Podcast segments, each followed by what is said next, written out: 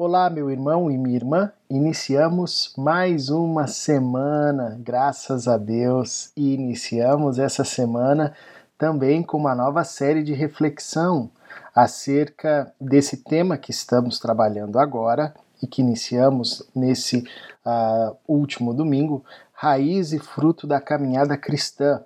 E a gente continua a refletir acerca dos princípios do discipulado à luz do Sermão do Monte. E hoje nós entraremos no último capítulo desse sermão, o capítulo 7, ah, onde Jesus vai ali concluir e finalizar os seus ensinamentos iniciados ali aos seus discípulos no capítulo 5. E essa semana, então, e ao longo desse mês, nós vamos conversar sobre o capítulo 7. Novamente eu desafio você, caso você não tenha acompanhado toda essa série que tá muito bacana, tá muito legal.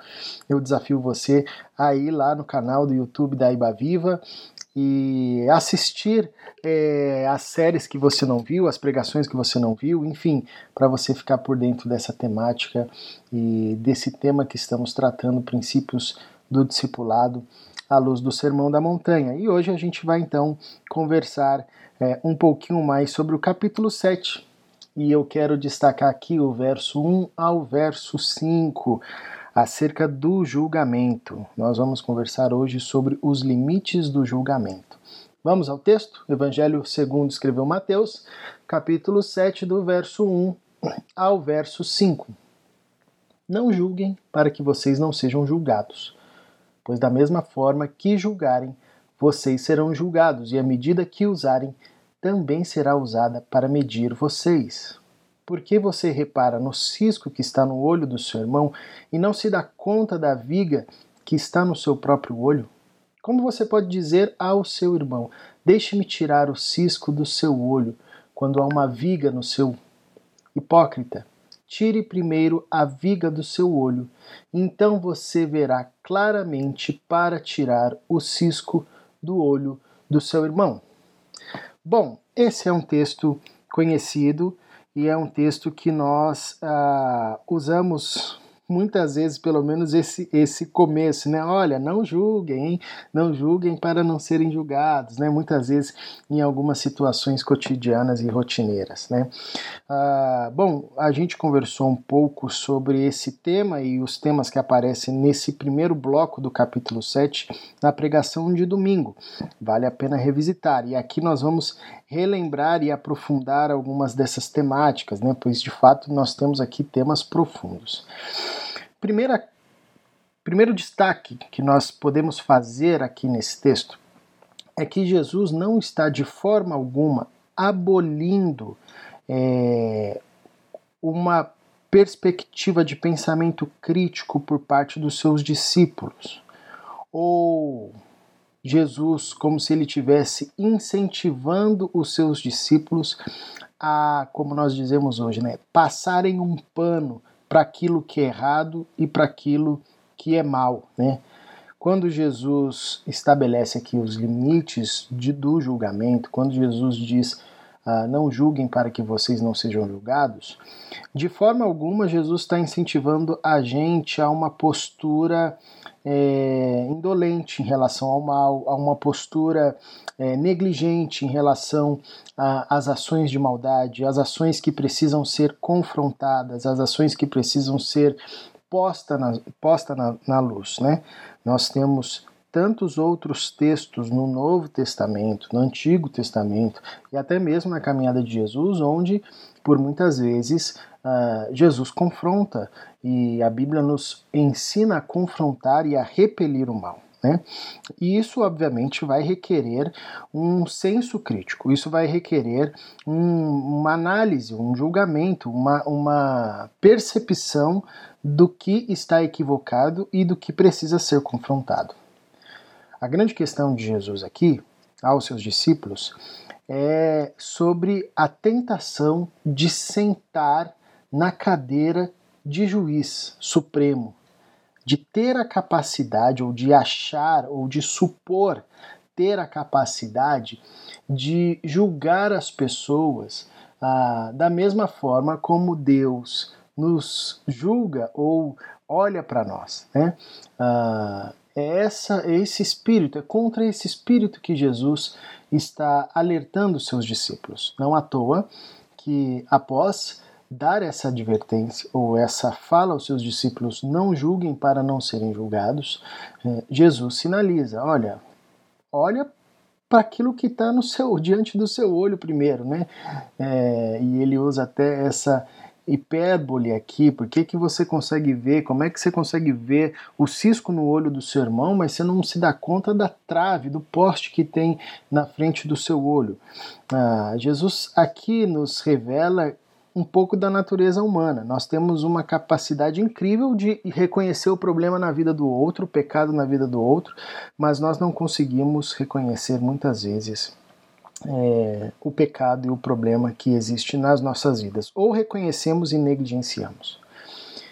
E aqui, nessa postura, nós podemos também cair na temática da hipocrisia, e é essa a condenação de Jesus, né? quando ele diz: Hipócrita, tire primeiro a viga do seu olho, então verá claramente para tirar o cisco do olho do seu irmão. Nos religando e reconectando ao capítulo 6, essa posição de falso juiz, de juízo supremo, aquele que tem condição de olhar e dizer quem está dentro, quem está fora, quem é pecador e quem é santo, né? É, pode ser é, movimentada e realizada a partir de uma perspectiva hipócrita. Eu identifico o pecado na vida do meu irmão, mas não tenho coragem de denunciar o meu próprio pecado, de trazer para a luz o meu próprio pecado. É contra isso que Jesus está alertando os seus discípulos.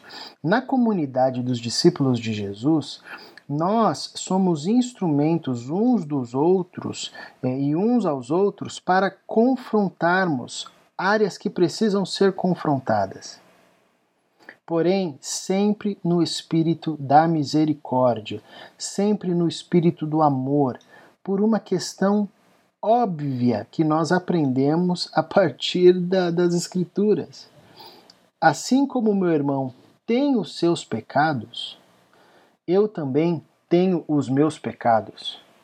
Não há ah, na comunidade dos discípulos de Jesus alguém que possa ocupar a cadeira de juiz supremo, porque todos nós estamos nivelados, marcados pelo pecado. E estamos também nivelados e marcados pela graça de Deus, que recai sobre todos nós. Assim, o convite de Jesus aos seus discípulos é para que olhem para si para que vivam é, e, e tornem-se instrumentos de encorajamento e confronto um ao outro, tendo senso crítico, sabendo discernir o mal, sabendo julgar o que é bom e o que é mal, mas a partir de um olhar de misericórdia, um olhar de amor e não um olhar de arrogância um olhar que diz: Eu sou santo e porque eu sou santo eu posso te julgar agora, seu pecador miserável. Você vai arder no fogo do inferno, como se nós tivéssemos essa autoridade e essa capacidade. Quem vive assim é acusado de Jesus por Jesus de hipocrisia. E se nós olharmos bem o capítulo 6, como nós bem já conversamos, nós veremos que nós Muitas vezes somos enganados pela aparência. Olhamos para aqueles que fazem longas orações, levantam as suas mãos, tem toda aquela expressão de um verdadeiro adorador, de um homem piedoso, de um homem caridoso, de um homem ah, que faz o jejum, que se mostra totalmente triste por essas práticas, tomados, um cara assim que tem todo aquele estereótipo de homem piedoso, homem de Deus, mas o coração desse sujeito pode ser de fato um coração totalmente distante de Deus, alheio a Deus. E nós muitas vezes somos enganados, enganados por aqueles que trazem uma roupagem e deturpam e, e, e deturpam a prática da piedade e enganam a muitos. Nós não conseguimos ver o coração. Por isso, nós precisamos dessa recomendação de Jesus, desse alerta de Jesus. Não julguem para que vocês não sejam julgados com a mesma régua, com a mesma medida que vocês medirem o seu próximo, vocês também serão medidos. Isso aqui é uma advertência dura de Jesus, que não suspende o nosso senso uh, crítico e a nossa observação do que é bom e do que é mal e o nosso confronto do que é bom e do que é mal, mas nos convida a uma ação de humildade. Mesmo depois de conhecer a vida extraordinária, e a vida da invisibilidade. Nós ainda não somos juízes e nem seremos. Nós nunca nos assentaremos na cadeira de Deus. Nós nunca teremos condições para ver como Deus vê, para enxergar como Deus enxerga, para além das aparências, enxergando o coração. E porque nós não temos essa capacidade, nós devemos ser prudentes, sábios, humildes em relação ao exercício do juízo, em relação ao exercício do julgamento. Isso deve ser feito com um espírito misericordioso. Isso deve ser feito com a consciência de que eu, assim como meu irmão, também sou pecador e estou debaixo da mesma graça. Nós, como discípulos de Jesus, como já disse anteriormente, vamos sim confrontar-nos uns aos outros, denunciarmos o mal. Porém, essa prática e essa postura deve ser realizada com um espírito à semelhança de Jesus Cristo, humilde, misericordioso, amoroso, que não faz isso assumindo para si a prerrogativa do juiz, assumindo para si a prerrogativa daquele que não erra, não peca e que por isso tem capacidade de julgar ao próximo. Nós não temos essa condição, não temos essa prerrogativa. Devemos fazer sim, com o coração quebrantado, com o coração humilde, com o coração misericordioso, detestando o mal, rejeitando o mal, amando e se apegando àquilo que é o bem, àquilo que é bom e atuando como instrumentos nas mãos de Deus de forma misericordiosa a resgatar e a cuidar dos nossos irmãos e de nós mesmos ah, dentro da comunidade do discípulo de Jesus nós somos chamados para nos relacionarmos dessa forma. O julgamento ele tem um limite uh, e a ação de juízo entre nós, de confronto e de denúncia do que é mal, deve ser feito sempre em espírito de misericórdia. Paizinho, conduza-nos a vivermos uma comunidade temente ao Senhor, uma comunidade misericordiosa, que não faz vistas grossas ao pecado, que não passa um pano ao pecado. Antes, confronta o pecado. Denuncia o mal em todas as suas instâncias.